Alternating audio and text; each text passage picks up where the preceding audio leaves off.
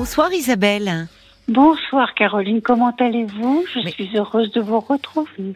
Ah bah, c'est gentil, merci beaucoup. Je, bah, je vais bien, merci. Et vous? Eh ben, Comment allez-vous? Je vais bien, mais euh, je voudrais vous poser une question. Je vais commencer par la fin, paradoxalement, par la conclusion. D'accord. Je suis une mère toxique.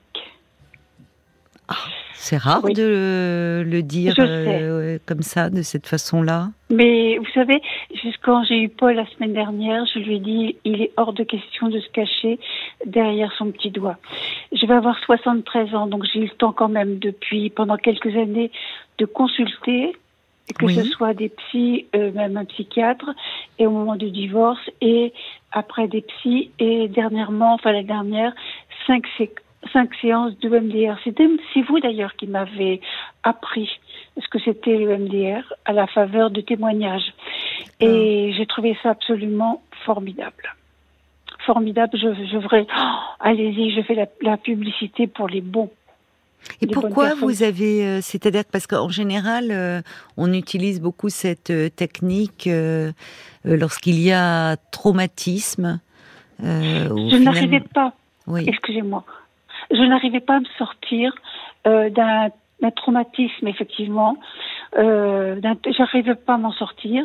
Euh, J'avais tout, j'ai toujours été très lucide sur mes traumatismes, hmm. mais j'aurais voulu que ça sorte. Puis en fait, bah, écoutez, euh, ça n'a pas beaucoup avancé, mais j'ai ça m'a permis d'aborder ce traumatisme de façon différente, de le mettre de côté, de dire écoute, tu es là, tu es là, mais tu, tu, tu m'accompagnes, point barre, et je ne peux pas vivre en fonction de toi. Donc, oui, mais c'est ça, en fait. Mais oui, c'est ça, c'est-à-dire de le remettre à sa place et qu'il ne soit plus aussi euh, envahissant. Absolument, oui, Mais il y a de, il y a de très bons résultats hein, avec euh, je cette trouve, technique. Je trouve. Oui, oui c'est vrai. C'est vrai, c'est vrai. Vous savez, et il faut que je vous parle un petit peu de, de, de mon enfance. Je fais partie d'une fratrie de sept enfants. Je mhm. suis le numéro 3, ce qui n'est pas le meilleur numéro, tout le monde vous le dira. Et en plus de ça, je suis une fille, figurez-vous, alors qu'on voulait absolument un, garçon. Et ben moi, je suis une fille et maman s'est empressée de lapiner pour avoir un autre, un fils cette fois, 13 mois plus tard. Elle a eu un enfant en, juillet 49, moi en août 50, en juillet 51 et après en 52 puis 55, 58. Donc si vous voulez, elle, il fallait absolument qu'elle ait des, des, des, garçons. Ce qui fait que ben, moi j'étais une petite chose dont elle s'est pas occupée et j'avais des souvenirs on avait, on habitait dans une grande propriété. J'avais des souvenirs de de, de, de, religieuses qui venaient et qui s'occupait de moi à la maison. Et un jour, j'ai raconté ça à maman, j'avais 52, 53 ans, mhm. et j'ai dit, mais pourquoi est-ce qu'il y avait des bonnes sœurs qui venaient, qui s'occupaient de moi? Oh, J'ai vu les yeux de ma mère qui se, qui s'embuaient. Elle me dit, mhm. mais tu te souviens, tu te rappelles, tu as ce souvenir-là? Je dis, oui. Et puis bon, ben, on est passé à autre chose que je voyais que ça l'a marqué. Mais bon, je voulais lui dire que j'avais ce souvenir-là. Il faut vous dire une chose aussi, que maman euh, euh, je, dis à maman au téléphone, c'est drôle, parce que mes parents, papa et maman, n'ont pas été un papa ni une maman. Ils ont été des statuts parentaux, mais jamais, au grand jamais, un papa et une maman.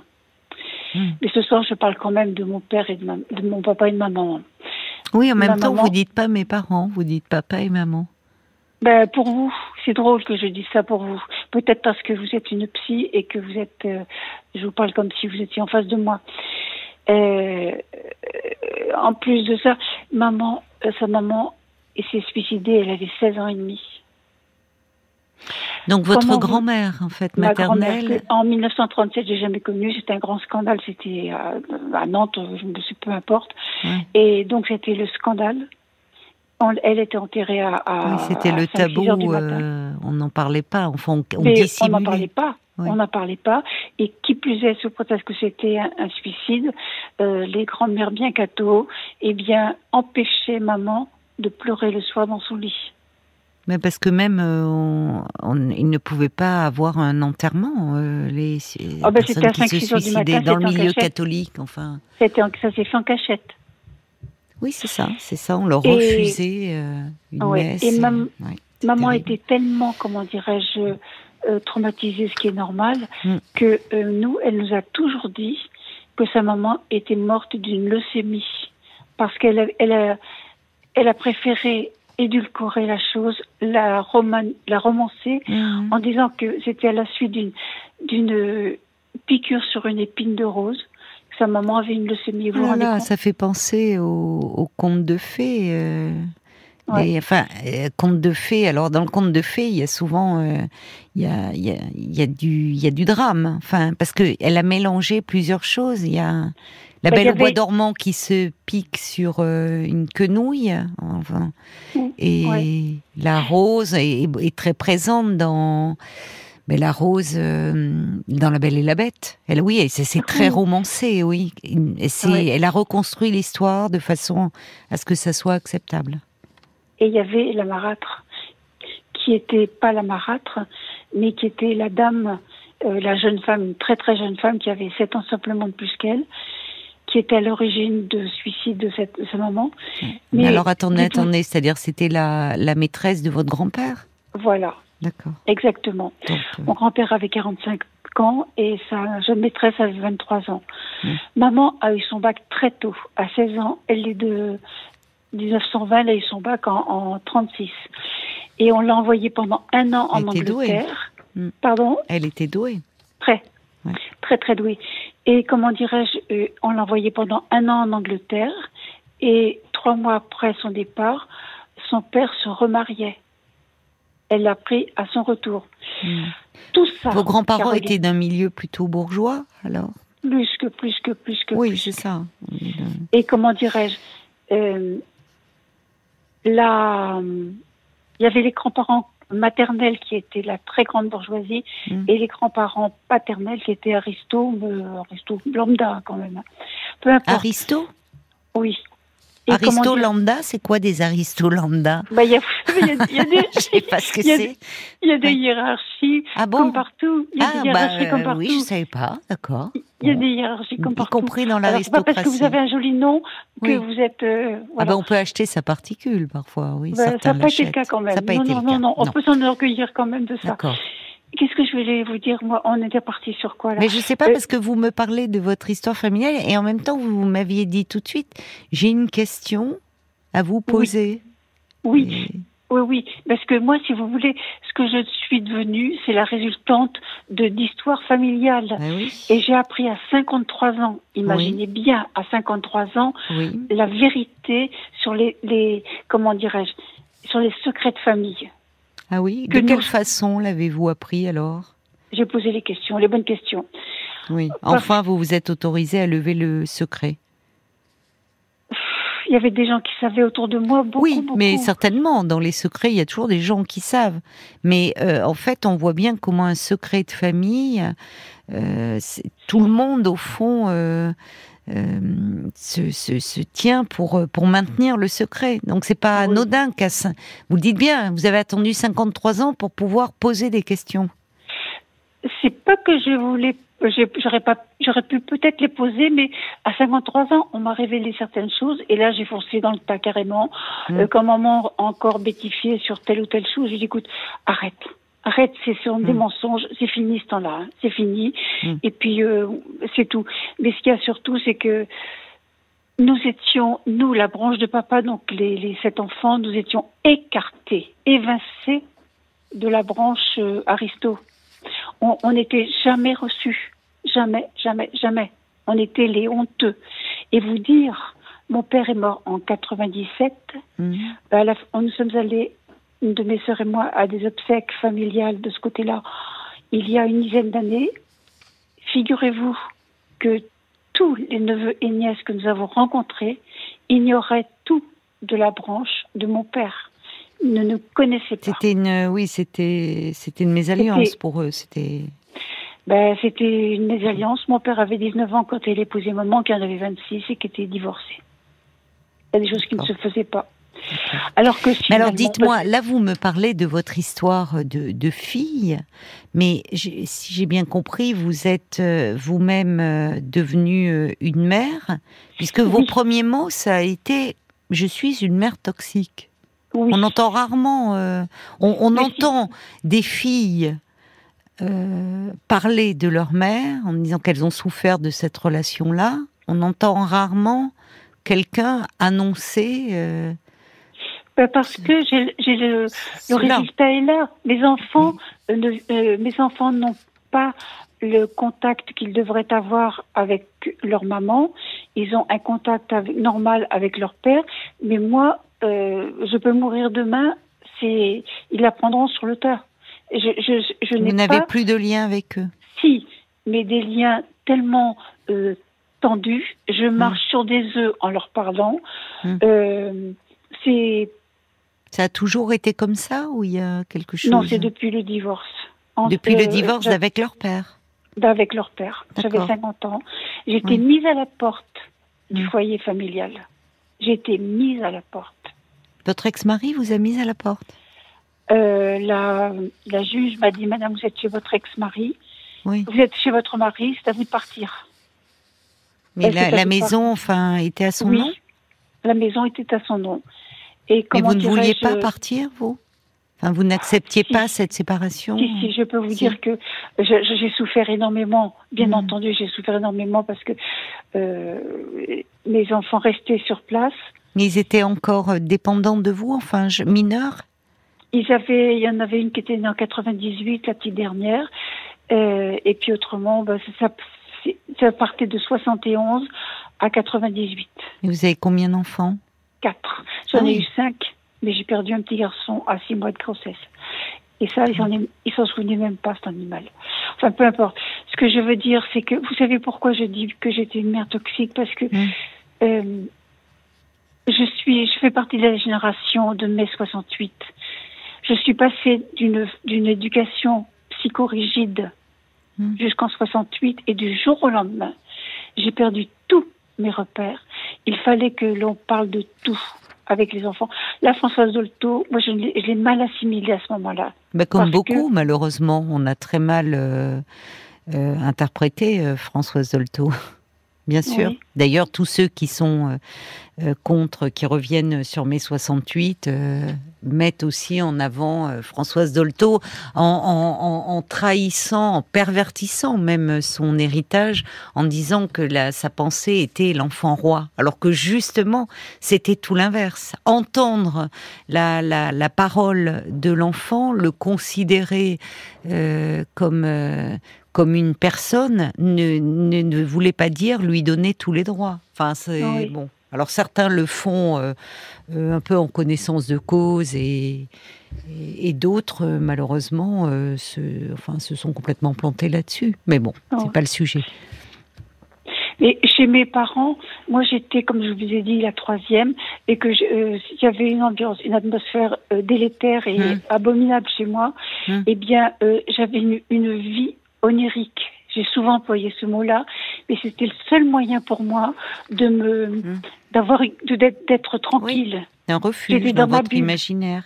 Mais alors, en quoi, pour revenir, parce que euh, vous comprenez bien, euh, Isabelle, que ça m'interpelle. Je ne sais pas d'ailleurs quelle est la question que vous souhaitez me poser, mais parce que euh, commencer en vous présentant de cette façon-là, c'est presque une provocation. Je suis une mère toxique. Ben, je, le comprends. Je, suis, je me suis demandé si j'allais vous le dire, mais je préférais vous.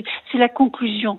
C'est la conclusion de ce que. mais là, vous me parlez de votre vie de fille, mais en quoi vous considérez-vous comme une mère toxique pour vos enfants? Parce que là, euh, j'entends surtout quelqu'un qui a souffert en tant que fille, après dans votre vie de couple. Donc, euh, Oui, mais euh, ma fille aînée, avec ma fille aînée, elle a essuyé les plâtres. Je vous dirais que le, à la seconde même où elle est sortie, où j'ai accouché, j'ai ma, ma première pensée, c'est monstrueux, mais c'est dire, ça y est, j'ai des responsabilités à vie. Bah, c'est pas monstrueux, c'est un constat euh, pour le coup très réaliste. Oui. Bah, c'est vrai que quand on devient parent, euh, c'est à vie et que c'est une, c'est une joie évidemment, mais c'est une immense responsabilité. Oui. Pourquoi ça serait monstrueux, non? Il me semblait que c'était. Bah, il y a des personnes qui mettent au monde des enfants euh, sans mesurer la responsabilité que cela implique. Hein. C'est. Ah oui. Mais j'ai adoré, j'ai adoré être enceinte, j'ai adoré mes enfants, il faut le savoir. Je les adorais. Mais euh, j'étais infantile et immature. Et j'attendais de mes enfants qu'ils m'aiment Hum. Euh, puisque mes parents ne m'avaient pas forcément ah euh, témoigné tout, j'attendais tout ça de mes enfants. Mais, oui. Mais je l'ai su que. Et votre mari, est-ce qu'il vous aimait, lui? Le premier mari, j'ai eu deux maris. Le hum. premier, oui. Hum. Le premier, oui, mais c'était moi qui, qui suis partie. C'était, c'était pas bien. C'était, euh, c'est moi qui suis partie.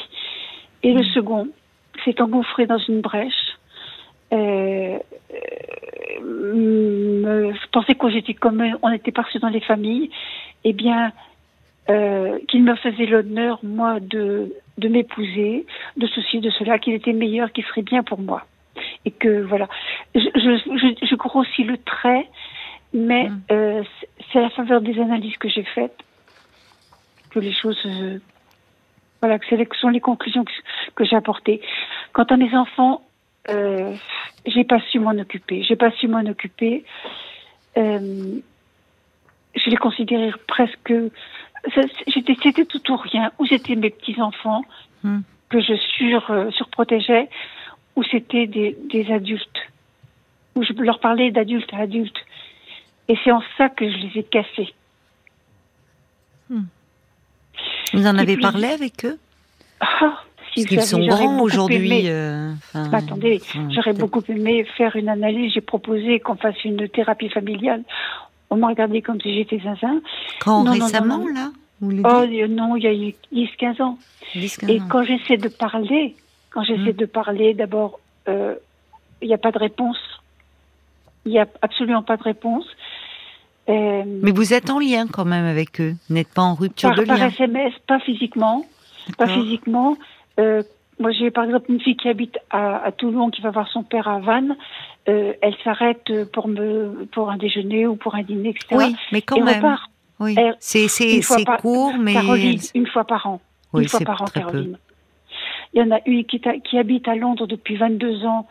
Euh, elle n'est venue qu'aux obsèques de maman et comme c'était un petit peu traumatisant pour moi malgré tout, euh, je ne me rappelle pas si je lui ai beaucoup parlé, etc., etc. Vous savez, hmm. euh, voilà, elle est venue. vous avez deux filles et les autres J'ai trois filles et un garçon. Trois filles et un garçon. J'ai une, la petite dernière, c'était mon bébé. Ben, mon bébé était adorable, très fusionnel avec moi. Et puis un jour, euh, à 23 ans, elle est partie en Angleterre. Et elle, après, elle, elle sillonne le monde. Elle, est, elle vit au Costa Rica. Les dernières années qu'elle a passées, elle, quand elle venait me voir, c'était des beaucoup, beaucoup, beaucoup de reproches. Alors j'écoutais, j'entendais. Si elle me faisait des reproches, et qu'elle avait à le faire.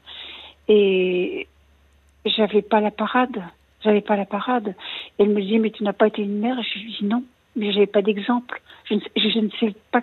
Je ne savais pas comment faire. Oui, mais c'est déjà important. Alors ça, ça, elles, elles en ont, ils en ont souffert. Vous semblez dire. C'est déjà important de pouvoir euh, l'admettre. Et au vu de votre histoire, au fond. Mais est-ce que ce besoin de parler, qu'on entend de, de, votre histoire, ne, ne, les a pas euh, submergés? Est-ce que finalement, euh, il y avait tellement de choses à régler dans votre histoire d'enfant que.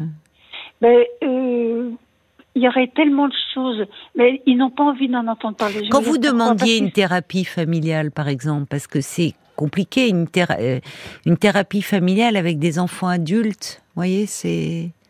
C'est, au fond, vous cherchiez une médiation. Au fond, essayer de, par le biais de professionnels, peut-être de la médiation, essayer de, de renouer un lien, de. Qu'ils vous entendent Vous savez de quoi ils ont peur, ces enfants-là? Je sais pas. Ils ont peur tout simplement qu'en entendant ma vérité, pas celle de la maman et celle de l'épouse, ils ont peur d'entendre des choses qu'ils ne regardent pas a priori, bien entendu, des histoires conjugales. oui, mais c'est compréhensible qu'ils aient peur de cela.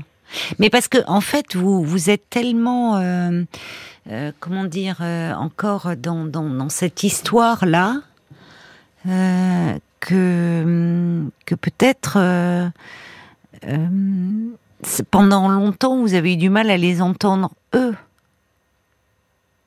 à vous, sortir de vous-même au fond de cette histoire qui est complexe et lourde et de votre propre relation à votre mère. Parce qu'il n'y a pas, vous savez, ça montre bien, votre histoire montre, bon, les mères toxiques, euh, Les parents toxiques, euh, oui. Enfin, Ah, c'est oui, une appellation qu'on utilise beaucoup euh, sur Internet maintenant. Oh, On met ce, terme un peu à toutes les sauces, d'ailleurs. Oh les relations toxiques, les bons. Vous savez, en tant que psy, on se méfie beaucoup de ces termes un peu fourre-tout qui finalement ne veulent pas dire grand-chose. euh, bon. Vous avez une histoire Oui. compliquée en tant qu'enfant. Voilà. Excusez-moi, je vous ai interrompu. Je suis contente de vous l'entendre dire parce qu'on en- on entend ces mots qui sont d'une violence inouïe Oui, qu'on n'employait pas il y a encore 20 ans. c'est vrai, mais c'est des mots qui surgissent comme ça. Enfin, il y a, a d'autres termes. hein, le- Être en souffrance dans sa relation à sa mère, c'est une chose. Se Mais coller une parle- étiquette de mère toxique en est une autre. Oui, On parle souvent de la mère, mais c'est où est le père là-dedans? Vous avez raison. Parce que la On mère aussi, pour euh, finalement, euh, euh, pour l'aider à être une mère, et ça dépend beaucoup de, de son histoire d'enfant aussi, Oui. euh, la, la présence de, de l'homme, du, du, du mari ou du compagnon et de, et de l'amour qu'il lui porte va aussi façonner la mère qu'elle va devenir. Vous avez raison. Oui, oui, oui. Enfin bref, moi je sais que j'ai pas été. Mais depuis tout la le temps, il y a la culpe. Ben non, mais vous avez fait ce que vous avez pu au vu de votre histoire euh, de fille, en fait. Vous avez été très longtemps une fille très en souffrance, mais qui très en souffrance, mais qui voulait aussi aider sa mère. Enfin, il y a, on entend dans votre récit euh, aussi de comment dire, de la compassion pour votre mère. parce qu'elle était à la fois une personne, euh, comment dirais-je, euh, très marquée, très traumatisée. Ben Moi, j'ai appris aussi, toujours à la faveur de ses 53 ans, c'est une année charnière pour moi, que maman était une femme battue. Je ne le savais pas. C'est une de mes Par votre père. Bien sûr. Oui. Maman était en adoration devant son mari. Mm. Et le jour où maman a perdu son père, son propre père, qui était un- quelqu'un d'extrêmement connu, papa, ça, il a été ignoble, odieux, Ouais. ignoble avec elle Ouais. et avec nous. Vous êtes Donc, toujours en analyse. Je vous demande pardon? Vous êtes toujours en analyse? Non. Je vais vous dire pourquoi. Parce que j'ai passé énormément d'années. Euh, je ne le souhaite plus. De vous à moi, je ne le souhaite plus. Euh, ça ne résout rien. La Mm. seule chose que j'ai euh, que je fais maintenant, et je n'ai pas le choix d'ailleurs, c'est ça m'est imposé, mais ça m'est très doux. J'ai arrêté de travailler il y a deux ans seulement. Ah oui, Et- euh, vous avez dé- dé- largement dépassé les 64 ans alors. Pourquoi seulement Vous aimiez votre travail? Qu'est-ce que Euh, vous faisiez? le- on m'a mis à la retraite quand j'avais 62 ans. Mais comme je faisais quelque chose de génial, que j'adorais, j'adorais mon travail et j'adorais rencontrer, rencontrer les gens, j'étais dame de compagnie et je faisais service à la personne, à savoir les toilettes, les accompagnements, les gens qui, qui n'avaient pas de pathologie particulière et je les sortais, je leur redonnais un- une vie qu'ils n'avaient plus, une vie qu'ils n'avaient plus et c'était des gens absolument merveilleux sauf la dernière personne, c'est- Mm. j'ai passé cinq ans avec lui et c'était très très très très lourd. Après, il, a terminé dans une maison, mais bref, c'était j'ai plus appris avec ces Mm. gens-là. Ils m'ont plus apporté que toute ma famille réunie. Et quelle est la question que vous souhaitiez me poser? Est-ce qu'on est, est-ce qu'on peut sortir de ce côté toxique? Moi, je me, je me, je me donne, je m'auto-flagelle peut-être, hein, mais euh, vous, Je vous ai dit ce que je pensais de ce terme toxique, déjà. Vous voyez, qui euh, Oui. en, en psychanalyse, c'est pas un terme qu'on utilise. C'est aujourd'hui dans les courants de pensée, on, je vous dis, on le met à toutes les sauces. Euh, c'est pas un terme que j'utilise, donc il m'est difficile de répondre à votre question. Enfin, je vais y y répondre par un biais, mais pas tant que ça. Euh, il est toujours possible euh, de de se libérer, ce que vous avez tenté de faire à travers l'analyse, à travers vos séances euh, de MDR, euh, d'un d'un traumatisme, d'une, sans parler même de traumatisme, d'un, d'une, de son enfance, au fond, de quels que soient les, les obstacles que l'on rencontre, euh, dans, dans, sa, dans sa jeunesse, obstacles qui peuvent lourdement nous, nous handicaper pour la suite de mm. notre vie, mais qui ne sont pas des infirmités définitives, pour peu que l'on se donne les moyens de se pencher dessus, de comprendre un peu euh, euh, ce qui est en jeu et de mettre des mots sur nos souffrances. Donc euh, peut-être arrêter de vous définir et de vous réduire à cela. Oui, vous savez, j'ai fait un choix de vie, puisque j'ai travaillé jusqu'à 70 ans et demi, 71 ans presque, eh bien, euh, je me suis occupée, avant j'étais de, de, ma naissance à ces 71 ans, j'étais chez quelqu'un, mes parents, mes maris, et chez l'habitant, parce que je dormais chez eux, je vivais chez eux. Eh bien, euh, depuis que je suis à la retraite officiellement, je suis chez moi et heureuse et tranquille et bien. c'est ce qui compte alors c'est que vous ayez trouvé euh, de l'apaisement. Je vois Paul qui me fait un petit signe. Il y a des réactions qui sont arrivées, mais avant de te donner la parole, Paul, il y a, il y a Ruben qui dit toxique ne me paraît pas être le qualificatif approprié quand on vous écoute, Isabelle. Il y a quelqu'un qui dit on n'entend pas de toxicité, on entend une souffrance, votre souffrance, avant toute chose. Paul Ce sont les mots de Sarah, hein, d'ailleurs, qui n'entend pas une mère toxique, mais c'est beaucoup trop dur comme terme, plutôt une mère qui a eu des difficultés. Et le métier de parent, c'est pas facile. Soyez plus indulgente avec vous. Euh, votre histoire... Euh, touche plusieurs personnes qui ont euh, le sentiment d'avoir vécu la même vie que vous, comme Véronique, qui c'est fou comme euh, votre vie euh, de femme ressemble à la mienne quand j'étais enfant, mais dire qu'elle est que vous êtes une maman toxique, non, je ne pense pas. Vous avez fait ce que vous avez pu comme maman avec les outils que vous aviez, que vous vos parents vous ont donné. Moi, je vous trouve très intelligente et aimante. Et puis il y a Jeanne aussi, très touchée par votre histoire parce qu'elle a elle-même une grande tante, sœur de sa grand-mère, qui s'est suicidée en 1917. Elle avait 18 mmh. ans, mmh. Enceinte. Et ma grand-mère a toujours dit à ma mère que c'était euh, euh, une maladie qui avait emporté ah cette tante. À l'âge de 53 ans, ma mère a appris la vérité par son père, donc mon grand-père. Et ce secret de famille m'a profondément impacté. Je n'ai pas pu avoir d'enfant, euh, alors à cause d'une pathologie à 20 ans. Mon frère non plus, d'ailleurs, n'a pas d'enfant. Et Jeanne, elle dit, moi, je travaille sur ce secret de famille depuis plusieurs années pour réhabiliter aussi ma grande tante. Et ne laissons pas ces non-dits passer les barrages des générations. Oui, c'est important.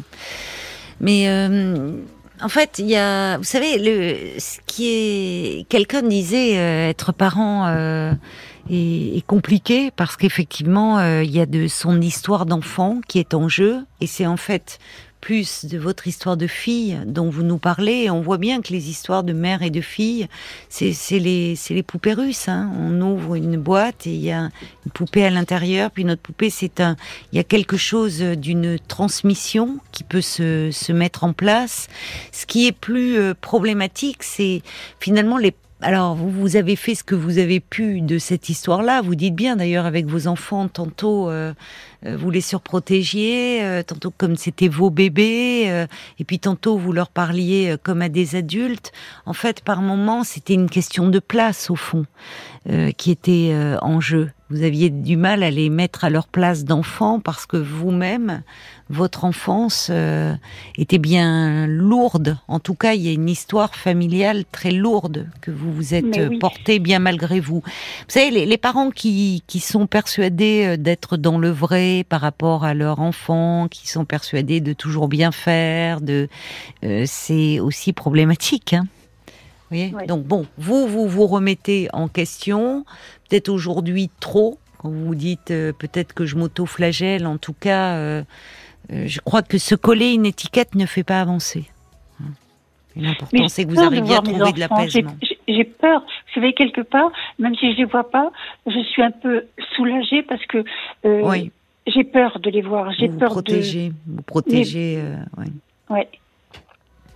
J'espère quand même peut-être qu'à un moment, parce que vos enfants aussi, qui aujourd'hui sont adultes et qui même si euh, à un moment donné ils ont souffert de, ce lien un peu problématique, euh, ils peuvent euh, aussi revisiter leur histoire comme vous vous l'avez fait avec la vôtre, et que peut-être il y aura un rapprochement qui pourra se faire entre vous.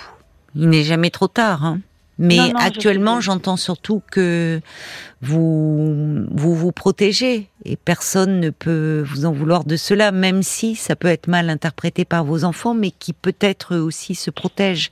En tout cas, pour conclure, il y a l'homme au camélia qui dit si toxicité il y avait, vous en seriez plus victime que responsable.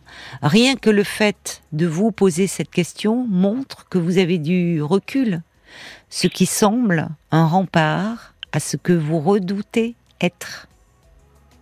Ben oui, il a raison, entièrement. Et il a très bien formulé. Merci en tout cas pour votre témoignage, Isabelle. Je vous en prie. Au revoir, Caroline. Au revoir. Parlons-nous, Caroline Dublanc sur RTL.